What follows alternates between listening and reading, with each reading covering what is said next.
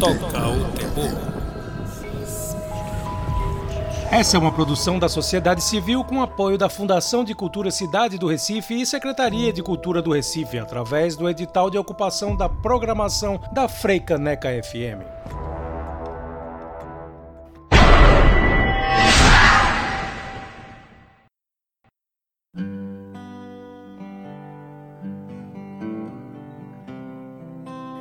Toca o Terror aqui na Freicaneca FM. Toda segunda-feira estamos aqui conversando com vocês a respeito de obras de terror, ficção científica, filmes, quadrinhos, livros e outras obras relacionadas ao gênero. Sejam todos bem-vindos e bem-vindas a esse programa que tem a apresentação minha aqui, Jarmerson de Lima, e que conta com as presenças ilustres hoje de Jota Bosco, Felipe na área também, Oswaldo, e temos um convidado especial e internacional aqui também presente, o cineasta Felipe Guerra. Boa Olá, noite. Olá, pessoal. Olá. Tudo bem? Pois é, ele está aqui conosco como convidado ilustre em um programa bastante, digamos assim, polêmico, saboroso. então, já divirto logo a nossos ouvintes mais sensíveis que tocaremos em temas é, um tanto quanto grotescos, porque hoje falaremos de filmes sobre canibais, canibalismo. E se você, independente de sua orientação gastronômica, se for vegetariano, é, independente disso, o programa de hoje fala sobre o hábito de comer carne humana, algo que não é nada saudável nem recomendado, mas na ficção, nos filmes aí, principalmente nas obras de terror, acontece muito. Tem muitos filmes assim. E o Felipe aqui está conosco justamente porque ele fez um documentário com um dos principais diretores desse gênero de canibais. Então, nada mais recomendado do que ter um especialista na área aqui para conversar com a gente sobre esse tema tão polêmico. Felipe, por favor, então, é, Olha, comece ainda, se apresentando ainda... também, né? Ainda bem que você me apresentou como especialista no tema por causa do documentário, não porque eu como carne humana de fato, né? porque já ia ficar um tanto suspeito. Mas, mas sim, eu, eu, eu agradeço primeiro ao convite, né? Eu, Uh, eu não sei se isso é saudável, como vocês mencionaram, mas os filmes sobre canibalismo são uma espécie de obsessão minha desde, desde muito cedo.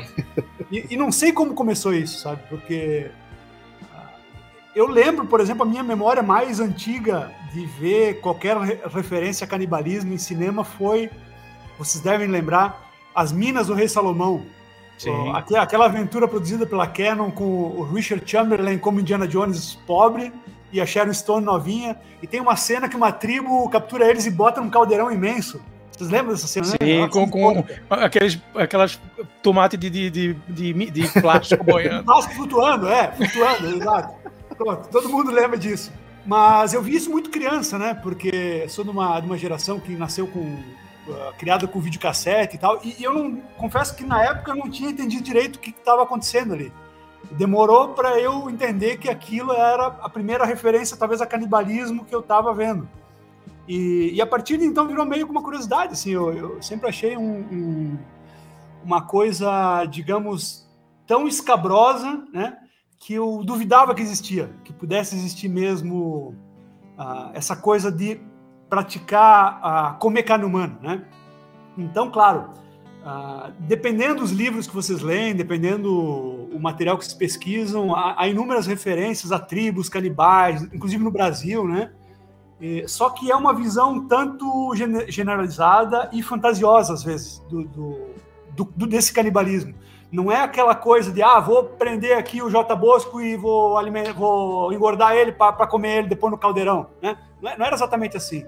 Na maior parte dos casos, as tribos que praticavam, não, não falando em Brasil, mas em geral, assim, historicamente, eles praticavam canibalismo ritualístico, digamos. Que era, por exemplo, eles, eles prendiam um, um, um soldado, digamos, um índio de uma tribo rival, que era um guerreiro muito poderoso, ou muito respeitado, né? Eles devoravam esse guerreiro na expectativa de, digamos, receber os poderes dele, sabe? A força dele, a, uhum. a energia dele.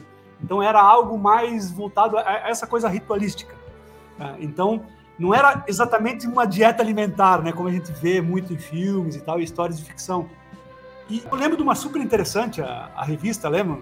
A revista uhum. super interessante da Abril, que falava do hábito de uma tribo brasileira, não lembro qual agora, que eles tinham o costume de comer o, as cinzas dos seus antepassados, sabe?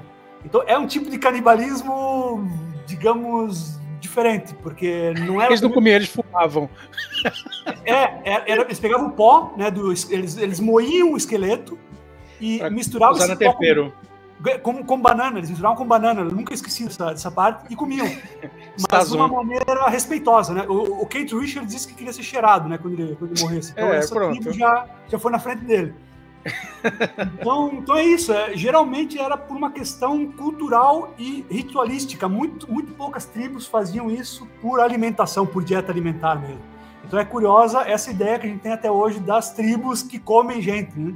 Eu não sei de onde, como, como começou isso exatamente, mas muito provavelmente foram lendas que se espalharam e, e, e de fato nunca existiu uma dieta alimentar movida à, à carne humana, digamos.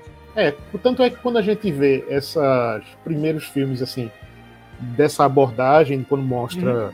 o canibalismo, as tribos, vem justamente de países que eram considerados de terceiro mundo, bem mais primitivos. Então, ilhas Exato. da Oceania, é, a, ilhas no Caribe, é, sempre essa coisa, né? Amazônia, né? É, tribos que estão em, em, locais isolados e, tipo, em ilhas, em civilizações que eram consideradas antigas que não, entre aspas, evoluíram, né? Então ainda mantém esses hábitos ritualísticos. Eram não bárbaros, roupa, entre aspas, né? né? É. Não, foi, foi bom ter citado o Caribe, porque historicamente, não me perguntem por quê também, mas historicamente a palavra canibal deriva do, do Caribe. Ah, os primeiros marinheiros começaram a explorar aquelas ilhas, eles supostamente tomaram contato com tribos que praticavam, que comiam gente, né, digamos, não sei em que contexto, e aí surgiu a palavra canibal dessas ilhas, dessas tribos do, do Caribe. E, e, é bom lembrar também, já que estamos falando em, em palavras e etimologia, que o canibal é o a, não é só não é só pessoas que comem gente, né? Mas é, é válido para qualquer espécie que come a própria espécie. Não é exatamente. Sim, correto. É por, é por isso que é estúpido quando gente, às vezes você vê alguém falar zumbis canibais, né? Porque o zumbi não é da mesma espécie do ser humano, né? Ele é um ser humano, é uma criatura. E o, seria antropófago, né? Quem come carne de, de gente. Seria o leão é um antropófago, por exemplo, não é um canibal. Né? Eu acho que é seguro assim a gente comentar que um dos filmes, né, que deu início aí a esse esse ciclo né, de, de produções envolvendo canibalismo no cinema italiano, o, o, é o, o, documentário Mundo Cane, né? Uhum. Acho que ele pode concordar com isso. É isso.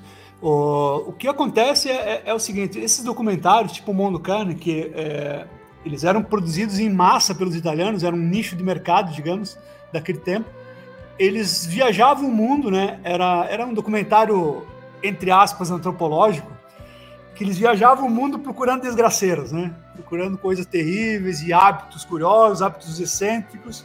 E, obviamente, que o canibalismo tinha que fazer parte disso, né? Afinal, ah, canibalismo é, é digamos, o, o, tabu por excelência, assim, né? Se, se, a gente lembra que essa coisa do comer um ser humano, comer um próximo, comer outra pessoa, é, vocês podem questionar o hábito de comer carne de animal podemos questionar uh, bastante, né? Mas tipo, comer uma outra pessoa é, é, um tabu maior ainda, né? Mas, mas é algo que sempre nos, nos, nos assombrou assim na, na, ficção. Então, os produtores do, do Mundo Carne, eles viajavam o mundo à procura dessas barbaridades e, óbvio, eles tinham que citar o canibalismo. Mas de uma maneira encenada, né? Eu, se eu bem me lembro, eu vi faz muito tempo o Mundo Carne, a, a, aquilo é tudo mentira, tudo encenado, tudo falso.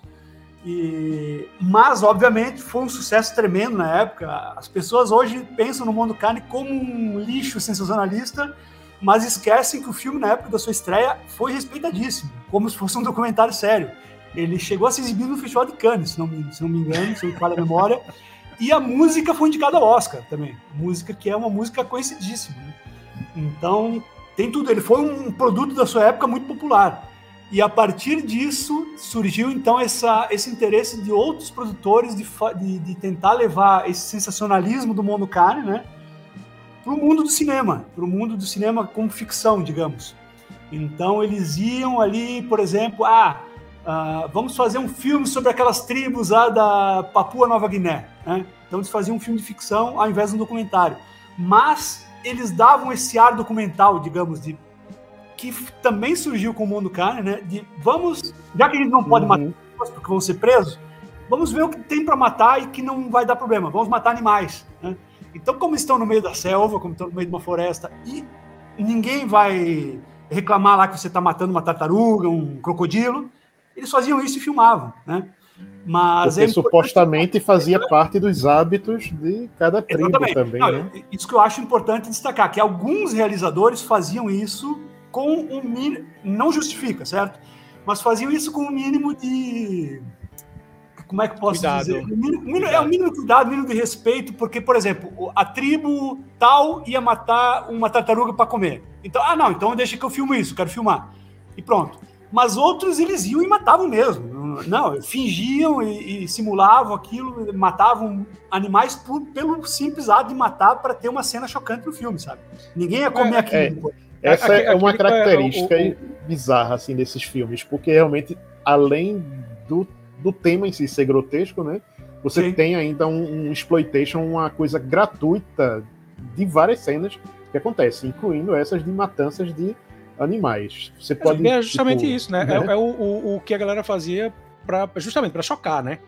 É. Estávamos vivendo uma época onde assim os, os assuntos estavam tão os tabus estavam digamos assim tão em evidência né? Ou seja, a gente tá aí com os filmes de canibal e tudo mais. Tal. Aí quando chegar assim, no avançar dos filmes de canibais, o que, que eles iam fazer? Para chocar mais ainda do que uma coisa que já era chocante. Aí quem sofria, coitado dos coitados dos bichos, né? Não, e sabe qual é a questão? Eu, eu, acho uma, eu acho uma jogada questionável, acho uma jogada moralmente questionável, mas uma jogada muito inteligente, porque assim, ó, você não tinha naquela época, principalmente esses produtores italianos que eram muito barateiros, né, eles trabalhavam com muito pouco dinheiro, você não tinha condições de fazer efeitos especiais Sim. à altura do que eles queriam mostrar, né? Então, por exemplo, as cenas de morte de seres humanos, que eram simulados, felizmente, eram muito mal feitas, eram muito grosseiras, eram muito mal feitas. Então, eles colocavam essas mortes reais de animais, de, de por exemplo, a tartaruga que é esquartejada, porque, um, eles podiam matar uma tartaruga que nada ia acontecer com eles.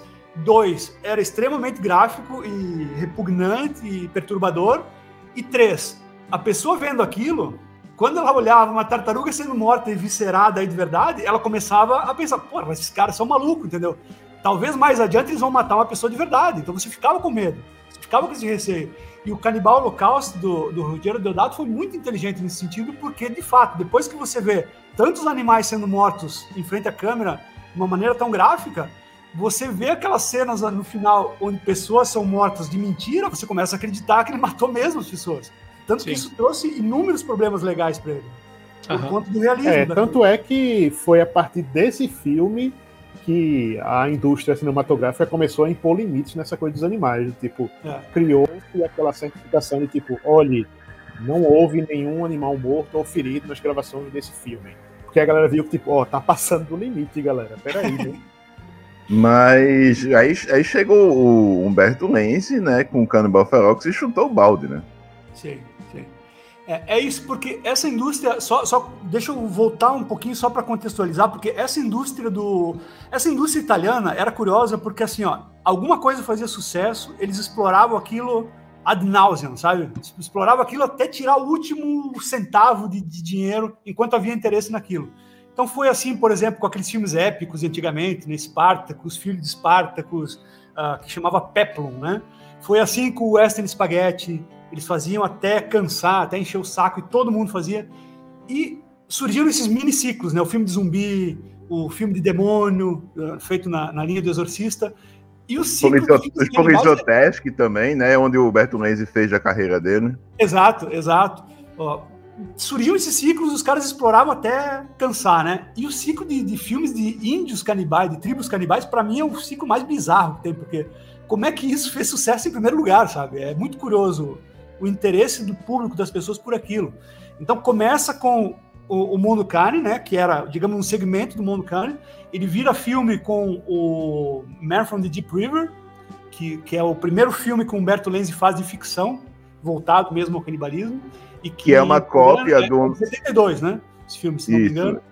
E é uma E- cópia do Homem Chamado Cavalo, né? Exato, exato. É uma cópia do, do Faroeste, um homem chamado Cavalo, onde o, o ocidental branco, civilizado, né, de olhos azuis, é, é preso por uma tribo de selvagens, bárbaros, né?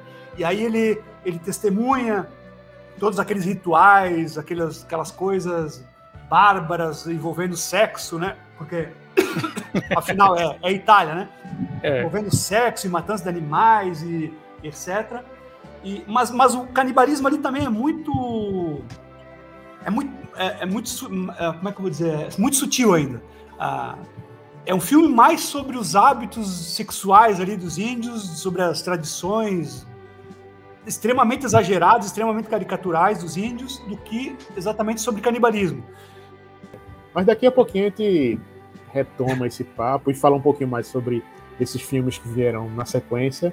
Estamos chegando aqui ao primeiro intervalo do programa Toque Terror de hoje, falando sobre esse tema que é canibalismo no cinema.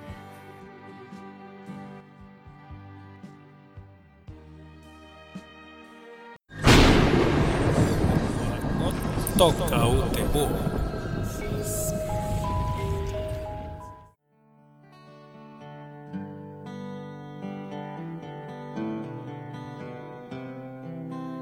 Continuando aqui o programa Toca o Terror na Rádio Freicaneca FM, onde nesta noite estamos falando sobre canibais no cinema, começando desde a, a, a origem, assim, a gênese desse ciclo aí de canibais, quando os italianos deram aí de brinde ao mundo diversas produções de filmes, cada um mais estranho e bizarro do que o outro.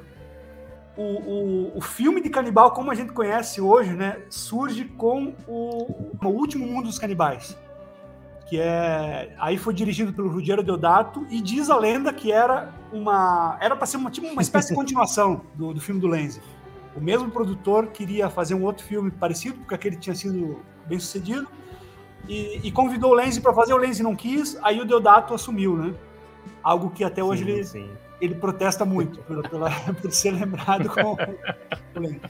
Filme que, inclusive, é, teve vários outros nomes é, lançados ao redor do mundo, né? Então, cada um você vê que, tipo, eita, esse, esse é outro nome. Na verdade, é esse filme, é esse filme. É isso, é isso. Era uma prática comum na época, porque assim, a gente tá falando, é bom, é bom lembrar os novinhos, né? E a gente tá falando numa época que ainda não tinha home video e não tinha principalmente internet.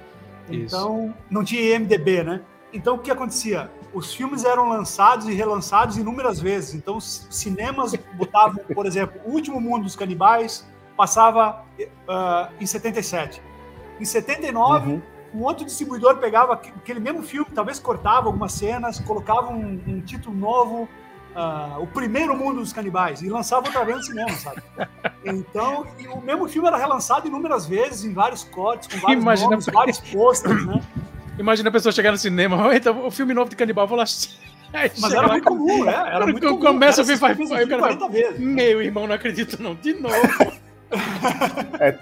Tanto é que é- esse filme também ganhou o nome de é, Jungle Holocaust. Depois tá Holocaust é o mais conhecido, né? Canibal O mais conhecido é. nos Estados Unidos, exato. Mas o, o Último Mundo dos Canibais, só, só voltando a ele, eh, foi filmado então nas Filipinas e na Malásia. Eu pesquisei aqui no intervalo. A, a Uhum. Malásia foi o país que, que aparece aquelas selvas mais fechadas e tal, foi filmado na Malásia.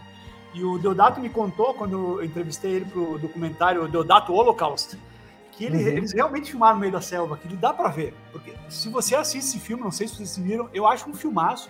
Aham. Você, você percebe que aquilo não é falso, sabe? Os caras não estão encenando uma selva. Aquilo, os caras estão no meio da selva mesmo. É selva fechada, é selva ancestral, tem sabe? Umas várias árvores coisas. gigantescas.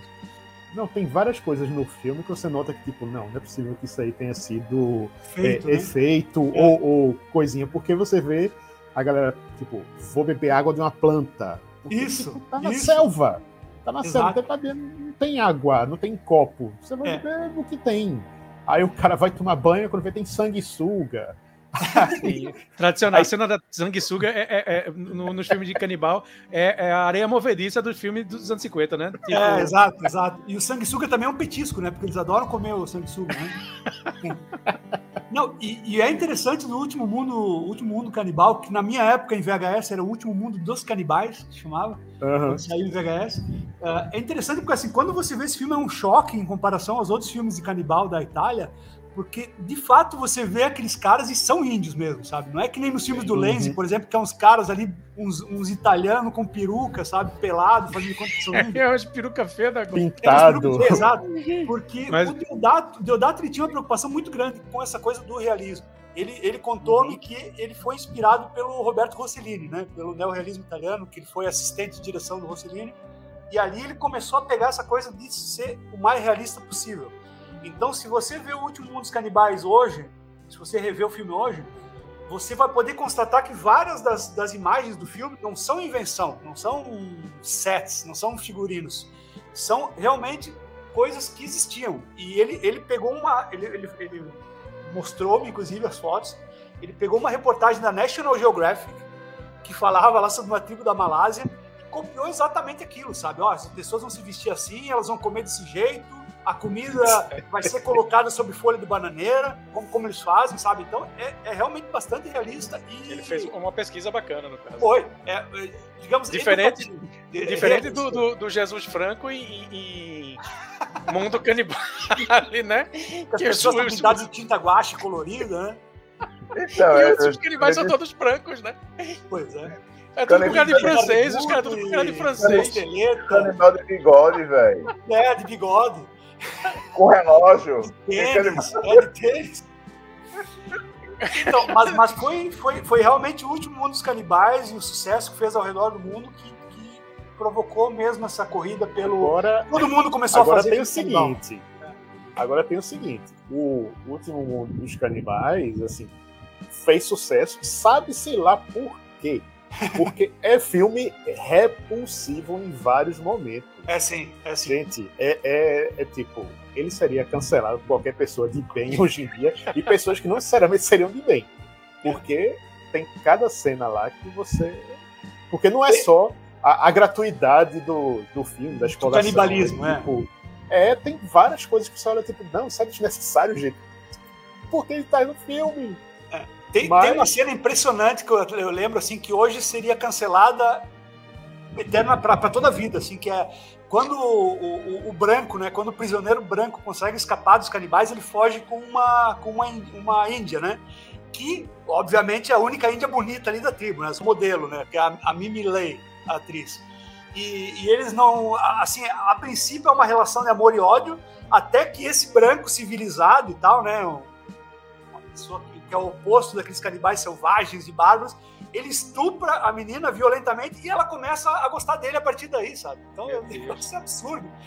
Imagina isso Complicadíssimo isso. É, imagina Não, isso complicadíssimo isso daí. Agora, outra coisa que também chama a atenção nesse filme é o fiapo de história, assim como os outros filmes de canibais. É, é. tipo, por um acaso, de repente, eita, um avião caiu no meio da selva, teve um problema, vamos tentar dar uma olhada aí ao redor enquanto está consertando o um avião. É, Só vamos, que enquanto está consertando o um avião, chega a tribo de canibais, captura, caça a galera e eles tentam é, escapar para poder voltar para civilização. É. E o filme que, é, que é basicamente é outra, isso. É, é, outra versão do Homem Chamado Cavalo, né? O cara que está preso ali com uma tribo, tentando entender os hábitos da tribo, no final começa meio que a respeitá-los e tal, né? E, e também é curioso porque vem dessa ideia de ser um, uma história verídica, né? No final tem uma, um, letreiro que fala que aquilo aconteceu de verdade, que foi baseado numa Era bem, real. Bem, outra foi. coisa que é bem típica da época, né? A galera gostava de vender essas, essas conversas como, é, como, ah, não, isso aconteceu de verdade. É, já, já, tinha fake news na época, né? Não é de hoje. É. a, a, única diferença é que nessa época fake news não elegia presidente. Exato, exato. E é engraçado, a, a, Montanha dos Canibais é o filme mais normalzinho, assim, desses da, do, do, ciclo italiano, né? Mas mesmo assim ele tem uma versão que saiu em DVD, não foi a versão que saiu em vídeo no Brasil, mas ele tem uma versão uncut, digamos, que tipo, tem um monte de barbaridade assim que não acrescenta nada ao filme, só um choque gratuito, assim, sabe? E, então, mesmo uma produção mais comportada daquela época, eles filmavam esses, esses para botar depois e. O famoso vai que, né? É, uma coisa dessa que vale a pena ressaltar que é o seguinte: a Montanha dos Canibais é de 78. Isso. O anterior que a gente falou, que foi o último mundo Canibais, era de 77. 77. É. Agora, 1980 teve um boom de filmes de canibal que é. realmente, tipo, todos foram lançados nessa mesma época. Porque foi o mesmo ano de Holocausto Canibal, Canibal Holocausto. Também foi o mesmo ano de Os Vivos Serão Devorados, que é o Item Alive. Isso. Também Canibais do Apocalipse. É isso. Também é, saiu. Também saiu o Mundo Canibale de Jesus Franco. Enfim. É, é o Antropófagos, eu acho que é da mesma época o antropófago também. Que não é de tribo canibal, mas é quase a mesma coisa. Né? É, mas é filme de canibal bizarro sim, sim. também dessa, dessa vibe, né? É tipo, o que é que distingue um do outro para terem realmente uma. Tirando um antropófago, claro que é um caso à parte, que a gente pode falar depois, né? Mas, por exemplo, o, o Item Alive, o, o Mundo Canibale de Jesus Franco, é, os outros, o que, é que poderia se ter assim como diferencial? Porque as histórias são muito são parecidos.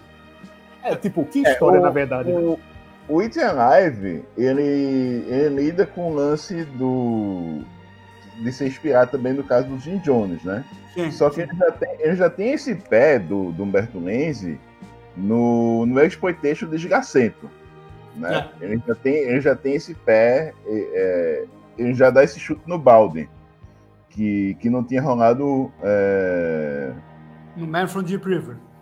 Isso, exatamente. E, e também, né, é, o, o, o Cannibal Holocaust, né, a gente tem que comentar, assim, um, sim, pouco sim. mais, né, a gente tem que lembrar que é um filme, é, é um, é um filme incrível, o Cannibal Holocaust, é um filme muito inteligente, é, e, e o, o, que ele tem, o que ele tem também de, de curioso, né, que é um, é um filme que ele é, na minha opinião, né, é diferente de, de muitos outros, a, a, pessoa pega assim, vê assim, assim ah, Canibal Holocausto, vou ver esse negócio aí, deve ser muito trash.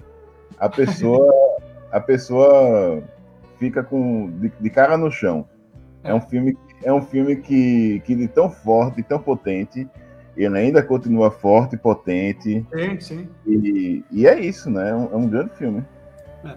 Ô, só, ô, Felipe, só... você que você entrevistou o próprio Deodato, o diretor Sim. do Canibal Holocausto, o que é que ele fala sobre essa sacadinha de tipo fazer um, um, um filme que é metalinguagem, que é meio crítica social à mídia? Como é que é? Porque o filme se passa um pouco disso aí, né? De Sim. tipo, ah, vou criticar essa essa exploração midiática, esse sensacionalismo, e é um próprio filme sensacionalista e exploitation, né? O que, o que ele disse foi exatamente isso, voltando ao início da nossa conversa aí. Ele fez o Canibal Holocaust como uma crítica ao Mondo Carne e a esses produtores italianos que estavam fazendo filmes na mesma linha. Porque ele disse assim, ó, olha, esses caras, eles iam, por exemplo, filmar um fuzilamento num país de terceiro mundo, então, ao invés de só filmar o fuzilamento, no bendito fuzilamento, eles combinavam com os soldados, olha, fica assim, que aqui a luz do sol vai bater na sua arma, vai fazer um brilho bonito, sabe? A fotografia vai ficar incrível, o sangue vai sair no chão, vai ficar bonito. Então, eles maquiavam aquela realidade que era extremamente grotesca para ficar bonito, cinematográfico, digamos. Que acho um, um mau gosto incrível, assim, né? E, e o Deodato disse: não, eu, eu achava absurdo isso, os caras estavam filmando as maiores barbaridades e queriam fazer como se fosse algo, uh, digamos, algo que for para ser levado a sério, algo. Uh, fotogênico, digamos, né? Então ele queria que o Canibal Holocausto fosse um filme feio, fosse um filme sujo e que parecesse verdadeiro mesmo, né? Aí ele volta a lembrar aquela, aquele, aquele trabalho dele com o Roberto Rossellini, que ele aprendeu tudo sobre realismo, que ele não queria fazer algo que parecesse fake, né? Então você vê que o, o, o, o Deodato Holocausto é o meu documentário. O Canibal Holocausto é sobre documentaristas que vão para a Amazônia para fazer um, um, documentário estilo Mundo Carne, né? eles não conseguem imagens fortes, eles simulam essas imagens fortes, eles começam eles mesmos a, a sacanear os índios e a, e a, matar bicho e a fazer coisa, a falsificar o documentário, né, como o próprio Mundo era, era feito, embora não tão extremo. E aí eles atraem a fúria dos índios contra eles. E é nessa, nesse momento que o documentário que eles estão fazendo torna-se um found footage, né? Porque eles filmam as próprias mortes. E, e, e, isso o Deodato quis fazer de uma maneira extremamente realista. Tanto que foi o filme que meio que acabou com a vida dele. Né? Ele era até então um cineasta respeitado, um cineasta ascendente. Ele não é um cineasta ele não era até aquele momento um cineasta particularmente lembrado pelo horror, pelo sensacionalismo, por nada disso. Ele era um cineasta que fazia filmes policiais, filmes de, de aventura. E com o Canibal Holocaust, ele fica marcado para sempre como um cineasta de, de horror, né? Embora Sim. ele mesmo diga que ele nunca fez filme de horror. Ele considera o Canibal Holocaust um filme de aventura. Né? Ô, oh, rapaz. Pois. E, mas de fato foi um filme que meio que acabou com a carreira dele porque ele nunca mais conseguiu emprego, né? É, os produtores na época tinham medo de trabalhar com ele por conta de toda a repercussão do filme. Eu acho que para quem está ouvindo e é, e é, meio virgem nessa história, o, como o como de novo estou falando o nome do meu documentário, como o Canibal Holocaust ele, ele é sobre ele é feito para parecer que, que, as pessoas foram mortas mesmo pelos canibais. Ah, quando esse filme estreou nos cinemas as pessoas acreditavam que era verdadeiro, né? Tipo uhum. a Bruxa de Blair anos depois, porque o found footage ele não é, ele não era o, o, embora ele não fosse exatamente novo, já havia alguns filmes com essa estética de documentário falso. O, o Deodato foi o primeiro a fazer essa coisa de, ó, é tudo verdadeiro, estamos matando pessoas, essas pessoas morreram mesmo, acreditem, isso, é, esse filme é, é, é totalmente real. E, a, e a, a, divulgação do filme foi feita de, dessa forma, sabe? Inclusive, ele combinou com os. Além de, ele usou quatro atores que eram meio desconhecidos, né? Quatro jovens atores que já eram meio desconhecidos. Ele combinou com os caras: olha, ao assinar o contrato, vocês vão ficar um ano desaparecidos sem fazer nada, sem fazer comercial, sem fazer foto, sem aparecer na mídia, sem fazer nada, porque é para vocês, é para as pessoas pensarem que vocês estão mortos. Então, quando o filme. Que sumiram na Amazônia lá, daquela tribo que ninguém nunca ouviu, mas que, tipo, né? É. Então, quando, quando dá essa polêmica toda e as pessoas começam a achar que ele matou mesmo o, os atores, e ele tem que responder judicialmente a isso, torna-se um problema porque ele não consegue achar as pessoas mais, sabe? Ele tem que provar que os caras estão vivos, mas os caras estão se escondendo, né? Porque eles não, pelo contrato eles não podiam aparecer. Então, imagina. e ele chegou a ser julgado, foi processado, ele, ele pagou multa, uhum. quase foi preso, né? Por conta disso. E a partir daí, claro, nenhum produtor mais vai querer trabalhar com o cara, né? O cara é, é problemático. O filme foi recolhido, ele não foi lançado, ele foi, ele foi exibido em Roma em 1980 por algumas semanas, depois ele foi recolhido, uhum. censurado, e ele só estreia efetivamente em 1985, né? quando esse boom dos filmes canibais já tinha, já tinha apagados. Né? Então vejam que, que é uma produção difícil, né? Uma produção que trouxe mais problemas do que, do que glamour ao seu realizador. e foi durante muito tempo pois um filme, é. uma lenda urbana, assim, sabe? As pessoas ouviam falar do Canibal Holocaust, mas não, nunca viram. E a lenda uhum. urbana era que aquilo era verdadeiro, né? Eu nunca me esqueço, por exemplo, a primeira vez que eu ouvi falar do Canibal Holocaust foi na, na minha cidade natal, uma cidadezinha pequena, uma vez eu tava conversando amenidades aí com um sujeito e ele falou: Olha, uma vez eu vi um filme no cinema em que mataram os caras mesmo. E aparece lá uma cena que a câmera cai e os canibais estão comendo o cara, e nem é assim a cena, mas enfim, a memória do cara ficou. Né? E, e aquilo me aterrorizou para sempre. Eu disse, nossa, mas que filme é esse? E aí que eu fui pesquisar e descobri que era o Canibal Holocausto. Que era o Canibal Holocausto. É, que por muito tempo circulou só em cópia pirata, assim, né? Hoje é fácil de ver, é fácil de baixar, uhum. mas durante muito tempo era um proibidão, né? Pois é. Mas bem, gente, vamos aqui para um outro intervalo, enquanto comentamos novamente sobre filmes de canibais aqui no programa o Terror.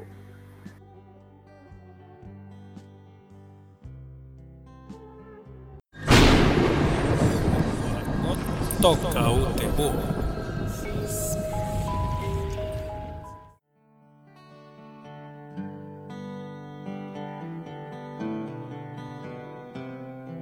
Toca o Terror de volta na Freicaneca FM, onde hoje estamos falando de filmes de canibais, ou seja, filmes que exploram o canibalismo. Quando eu falo explorar, é realmente explorar mesmo, é exploitation, é apelação, é. Porque são filmes que, bom, se não tivesse essas cenas fortes e grotescas, praticamente eles não existiam. Seriam curtas porque a história é mínima, né? E depois do sucesso aí de Canibal Holocausto, né, da grande repercussão da polêmica, aí, assim, ele também já estava pegando o final desse ciclo de canibais, né? Uhum. Já estavam meio que enjoados, saturados aí de tanta coisa dessa exploração de ah, mais um filme que tem uma tribo exótica, canibal, que vai atacar o homem branco e que tem que sobreviver e tal, né? Porque como, como tudo que os italianos faziam na época, né? Eles faziam, eles achavam, faziam um sucesso, eles exploravam aquilo até que encheu o saco, né? Então foi a mesma coisa com outros nichos e com o filme Canibal foi a mesma coisa. Uh, acabou virando meio que uma competição pessoal, assim, eu acho, entre principalmente o Ruggero Deodato e o Humberto Lenzi, para ver quem fazia o filme mais, mais cascudo, sabe, de, de Canibal. Porque você percebe que um tentava sempre fazer mais forte que o outro e o Humberto Lenzi meio que deu a, jogou a pá de cal ali no, no, no ciclo com o Canibal Ferox, né? Que é nossa, aquilo é, é uma grosseria sem limites, assim, tipo, o que dava para matar de bicho mata, uh, o que dava para mostrar de barbaridade. Uh. O filme é terrível, é péssimo, é, é, é, uma comédia voluntária, é racista, é preconceituoso, mas é tão tosco, é tão estúpido, sabe, que, que você percebe que depois daquilo não tem mais o que você fazer. Assim, ou você transforma em comédia assumida, né? Ou, ou para. E tanto que pararam, é, o, o ciclo acaba meio aí. Tem, tem essa meia dúzia de caras que fazem um ou outro para ver se se, se, se, se, dá dinheiro. O, o, Jesus Franco, que vocês mencionaram, né? Uhum. Fez dois filmes, mas, mas bem fracos, e ele mesmo não, não gostava dos filmes. É, ele, ele, ele admite que é um dos piores filmes de canibais de todos os tempos. É, foi, foram dois, na verdade. Foram dois.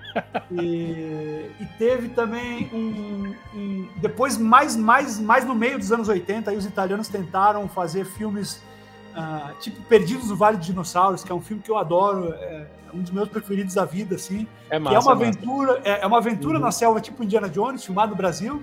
E lá pelas tantas tem uma tribo de canibais, eles arrancam o coração de alguém e comem, mas, não passa disso, assim, sabe?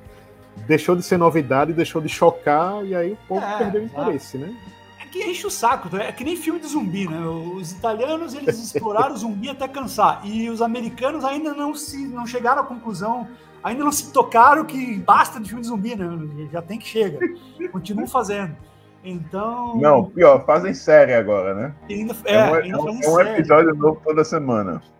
E para mim é incrível, já que a gente tá falando só para só para matar o assunto matar o assunto zumbis, eu acho incrível que sai tipo 20 filmes novos de zumbi todo ano umas produções independentes terríveis. E cada filme que sai, os caras têm que aprender tudo de novo, que você tem que atirar na cabeça do zumbi para ele morrer, sabe? Pô, tem 4 mil filmes de zumbi feitos no, nos últimos quatro décadas e, e, as pessoas não aprenderam que você tem que atirar na, na cabeça do zumbi, pô, para matar. o, mais, o básico do básico, né? É. Mas, mas vamos, vamos é. voltar para mim um aspecto curioso dos filmes de canibais todos, que é o seguinte: uh, afora a violência contra animais, que era muito realista, né? todo o resto da coisa do, do canibalismo é muito absurdo o jeito que é ensinado, sabe? Porque que tribo indígena de qualquer lugar desse maravilhoso mundo que vivemos se daria ao luxo de fazer um troço desse, sabe? Prender uma pessoa, cortar o topo da cabeça para comer o cérebro. Uh, eu não sei, é muito fake, é muito. Como, como eu falei no começo, o, o canibalismo verdadeiro praticado pelas tribos era muito ritualístico, né? E nesses filmes você vê, por exemplo, os caras matam a pessoa crua, né, não assam, não fazem nada. Primeira coisa que fazem, arrancam as tripas do cara e comem a tripa. Não é que já se viu comer tripa, meu. sabe que tem dentro de uma tripa, né? É, é a pior, pior parte do corpo. Pior parte não... do corpo, sei lá, come a bochecha. Mas enfim, tem tanta parte macia do corpo que os caras arrancam as tripas do cara e comem. Não, e voltando aí àquilo que a gente tinha falado do, dos americanos, meio que quando terminou justamente esse ciclo, Aí que os americanos voltaram também a lembrar que, eita, isso é um tema que a gente pode voltar a explorar, gente. Porque, é. enfim, já tinha se enrolado essa coisa do canibalismo no Massacre da Serra Elétrica, isso. também na, é, no Rio Heavy Eyes, também. É, quadrilhos sádicos, exato. Exato. Então, tipo, os americanos tinham uma, de certa forma, meio tímida essa coisa da temática canibal no cinema, nos filmes deles. Mas aí veio o Silêncio dos Inocentes para é. mostrar para todo mundo que, olha, existe um tipo de canibal diferente, gente, olha aí. É, é engraçado a, a, coisa do, do americano, porque assim, ó, se a gente volta pro, lá para os princípios do, do, do, cinema, né? Você tem esses seriados tipo do Tarzan com o Johnny Willis Miller, né, que já tinha ali citação a canibais, mas aquelas tribos primitivas e tal. Mas depois, nos filmes lá dos anos 60, 70, o canibalismo começa a ser associado não a tribos selvagens, mas a famílias ou comunidades. Eu sempre achei isso curioso e acho que não foi suficientemente estudado isso, o porquê disso, né? Você tem a família do canibal do Texas Chainsaw Massacre, você tem a família do Hills Have né? Mas você tem ainda, voltando um pouco mais do tempo, o 2000 Maniacs, do Herschel Gordon Lewis, que é uma cidade inteira que é canibal. É. Então você tem, você tem núcleos de pessoas supostamente civilizadas, não são tribos indígenas, não são tribos bárbaras, selvagens do terceiro mundo, mas pessoas que estão ali com, como núcleos familiares ou núcleos de, de, comunitários comendo gente, sabe? E, e, eu acho que esse fenômeno não foi ainda totalmente estudado. Por que isso? Eu imagino que tem algo a ver com essas histórias de serial killers, tipo Ed Gein, né? Que, que, na vida real supostamente eram necrófilos e canibais e comiam carne de cadáver, não sei. Mas a gente pode lembrar de, de por exemplo, um, um, fato curioso da história dos Estados Unidos, que é a, aquela expedição Donner, né? Vocês já ouviram falar nisso, né? No tempos do Velho Oeste, era uma expedição que ficou presa numa, numa parte meio inóspita lá, e, e, aí veio o inverno, eles ficaram presos na neve e tiveram que comer um ao outro para sobreviver, né? Então, eu acho que meio que isso que dá origem a esses núcleos, tipo do Rios Revais, que é uma família que está no meio do deserto, que vira canibal, né? Que foi, é, é, serviu de inspiração para aquele Mortos de Fome, talvez? Também, também, que é um filmaço. Filmaço, ali é um baita é. filme. É. E, e inspiração recente também para Bonnie Tomahawk também, que mexe também, também com também, essa coisa, também.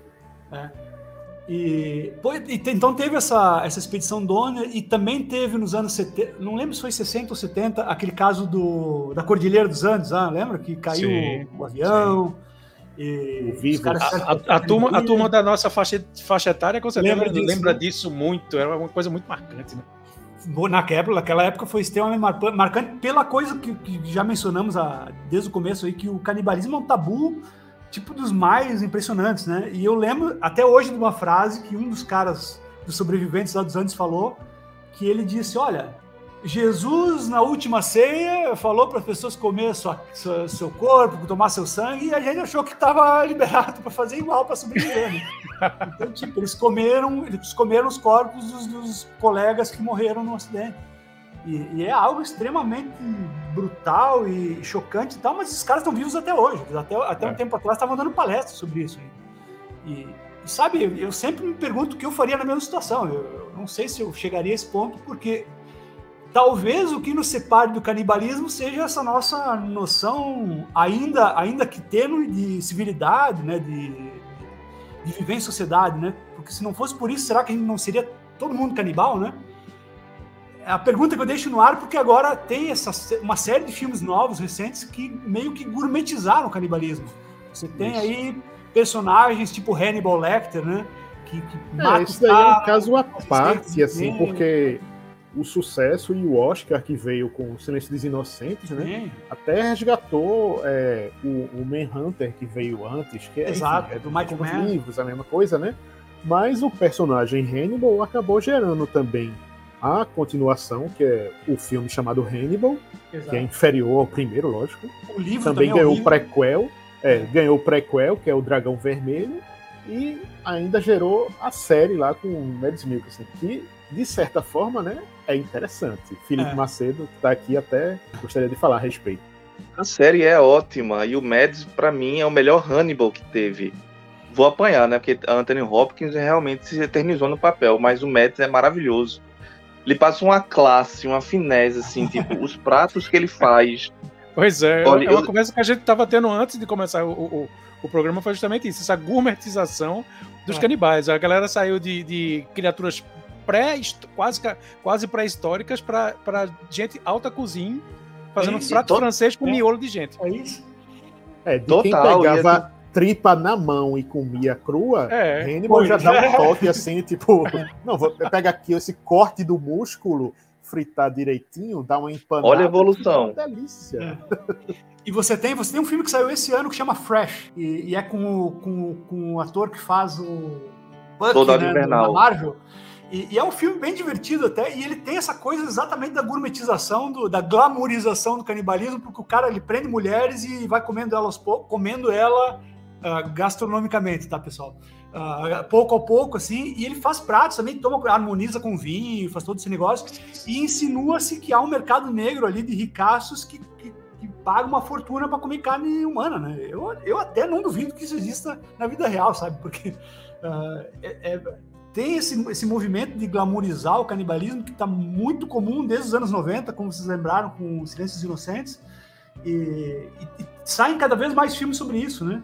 Uh, até no final dos anos 80 tem aquele filme que vocês não sei se vocês lembram, o cozinheiro, o ladrão, a mulher e o amante. Vocês lembram desse sim, filme? Sim, que sim, também sim. O Delicatessen, também francês, que já explorava essa coisa do canibalismo como algo mais chique, mais menos menos ligado às tribos bárbaras primitivas, mas uma coisa de pessoas refinadas, né, de pessoas de bom gosto. Então, sei lá, eu, eu acho que tem é, esses nichos, daí né? a gente tem até no cinema nacional recentemente tem o Clube dos Canibais que faz é isso, é, então. essa crítica também de tipo uma elite é, é. econômica que aproveita aí a desgraceira da, da, pobreza humana e a impunidade pega também é pega também a impunidade junta aí seus lacaios seus empregados para trazer vítimas para eles se deliciarem também é é, ficam lá em doses de sadismo e também aproveitam para é, depois saciar e comer a carne dessas pessoas. É, é também aquela metáfora do próprio capitalismo em si, né? Então, Sim, as é, pessoas devorar, devorar não sabem né? exatamente como estão sendo exploradas até que ponto também. Né? É. Isso. E, e, isso é uma coisa curiosa dessa questão do essa questão do canibalismo gourmet que eu fico sempre me perguntando, né? Esse Clube dos Canibais, é, até essa questão é bem, é bem explorada. Por que, porque sabe que existe aquele ditado, né? Que você é o que você come e tal, né? Por que, que esses super ricos, super milionários iriam comer seus serviçais, né? Uh, me parece que se o canibalismo fosse algo que, que fosse socialmente aceitável, as pessoas iriam escolher muito bem as pessoas que iriam comer, né? Não é como se você fosse, por exemplo, imagina, imaginou se tivesse comer o Bolsonaro, por exemplo, quem é que ia ter, quem é que ia ter estômago né, para fazer isso? Então, sei lá, eu acho que o, o, canibalismo dependeria muito disso. Como é que a pessoa iria encarar essa coisa de, de comer alguém que fosse de uma classe inferior, talvez um.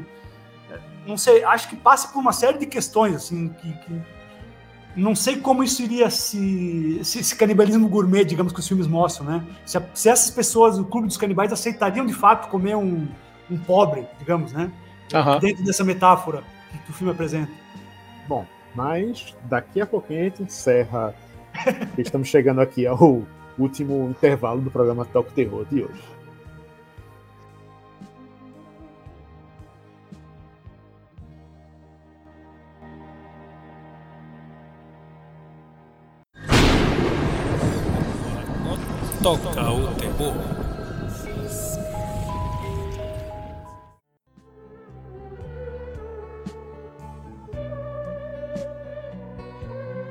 Talk Terror de volta aqui na Freicaneca FM, falando de hoje um tema um tanto polêmico, controverso, obviamente, porque estamos falando de canibalismo no cinema. E tanto para quem assiste como também para quem curte o gênero, esse também é um dos melhores filmes assim para se assistir por N motivos, tanto pela gratuidade de certas cenas e de filmes também que não tem essa qualidade toda, né? Como também, enfim, a temática em si que também não é das mais primorosas. Mas por isso mesmo a gente convidou Felipe Guerra, que além de ter tido a oportunidade de entrevistar o Gero Deodato, que foi um desses cineastas italianos que a gente comentou nos blocos anteriores, justamente por ter sido parte dessa, desse movimento aí de cinema canibal italiano, Felipe também fez um filme de canibal, como foi isso, Felipe? Como foi isso? Bom, uh, isso surgiu em 2000, começou em 2003, mas o filme foi lançado em 2006 e é uma produção vagabunda, independente, filmada em VHS, né? Esse formato que existia antes dos telefones celulares filmarem em 4K. Uh, ah, o que aconteceu foi que eu era fascinado então por esse ciclo italiano de filmes canibais, do qual tanto falamos, e eu resolvi fazer uma homenagem, isso uma década antes do, do Eli Roth fazer a mesma coisa no Green Inferno, né? E, só que eu quando eu percebi que não tinha como fazer um filme na linha dos, dos filmes italianos, e, e, eu nem queria fazer algo assim, matar bicho de verdade, né? Eu resolvi transformar isso numa comédia. Mas como assim transformar um filme canibal em comédia? Então eu usei o, o tema do canibalismo, dos filmes de canibais, hum, como uma, uma ferramenta de metalinguagem. O, o filme é sobre três jovens que querem perder a virgindade, tipo American Pie, Porks, etc. Né? E um deles é fascinado por esses filmes italianos de canibais. E a coisa meio que se mistura na cabeça dele, né? Ele, ele começa a associar o canibalismo à perda da virgindade, ao coming of age, digamos. E, e, eu quis fazer algo nessa linha um pouco menos vulgar do que os filmes americanos, sabe? Não tem mulher pelada no meu filme, por exemplo. Parece um homem pelado apenas e sou eu. Não, não estou explorando ninguém. É. Então, é, e as mulheres são mais inteligentes que essas meninas que aparecem nesses filmes tipo Porques, que estão lá só para aparecer pelada. Eu acho que é um filme assim, não é um filme machista, apesar que já foi acusado disso.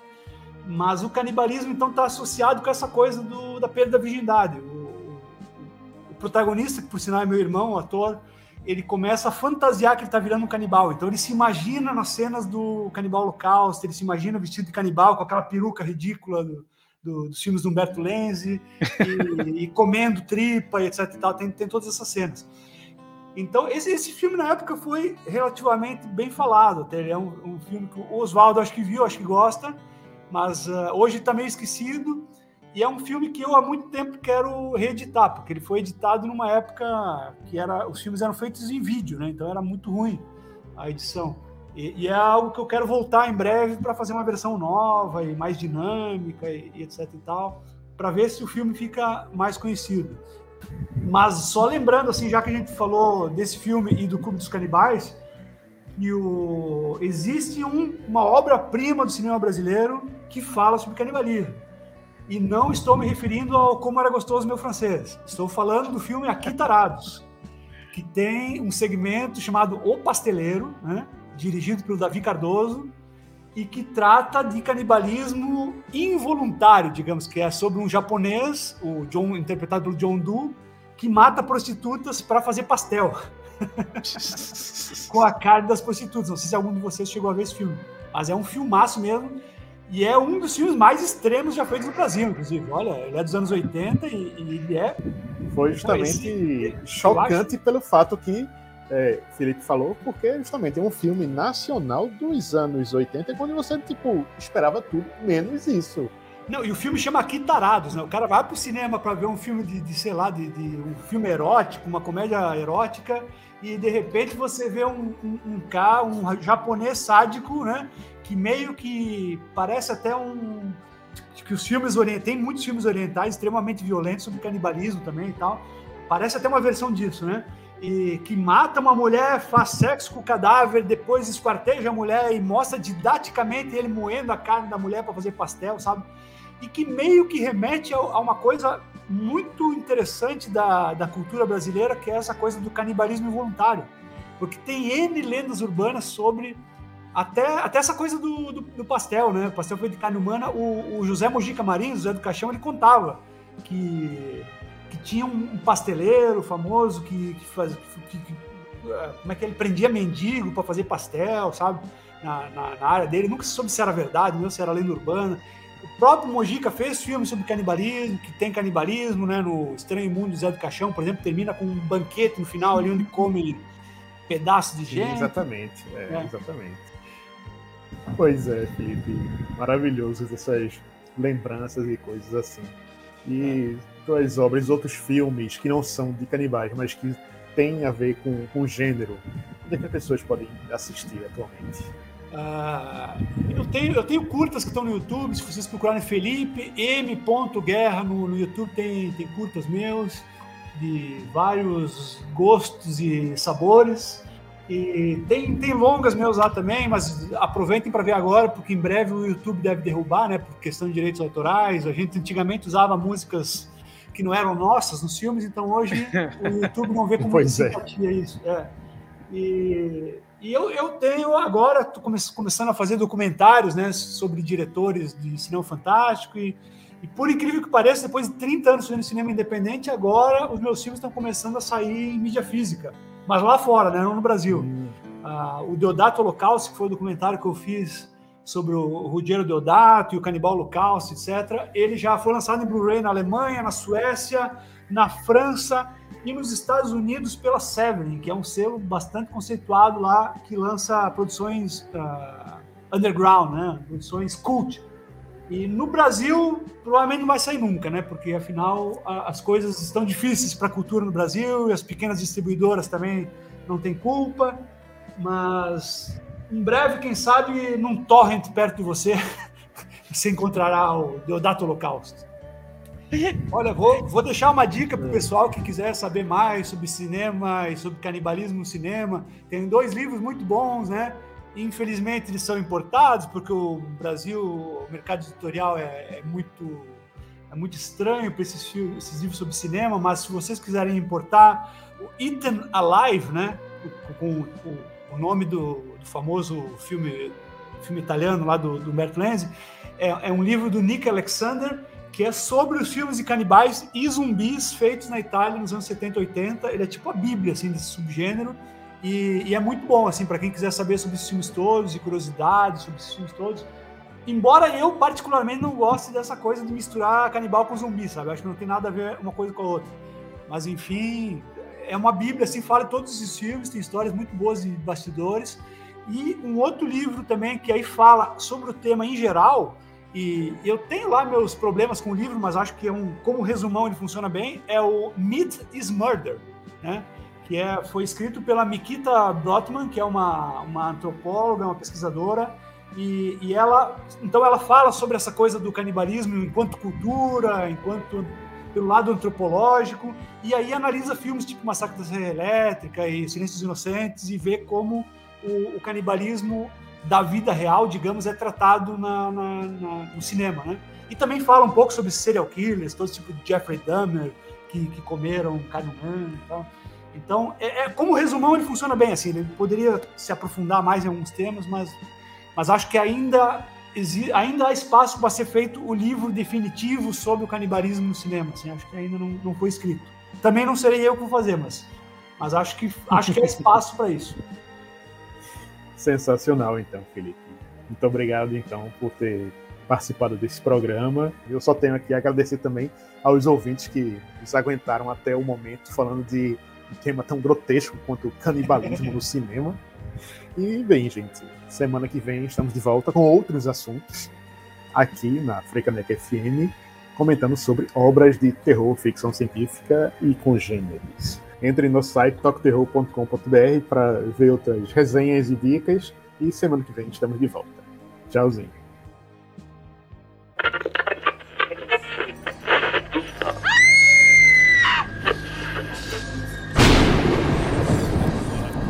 Toca o terror. Essa é uma produção da sociedade civil com apoio da Fundação de Cultura Cidade do Recife e Secretaria de Cultura do Recife, através do edital de ocupação da programação da Freicaneca FM.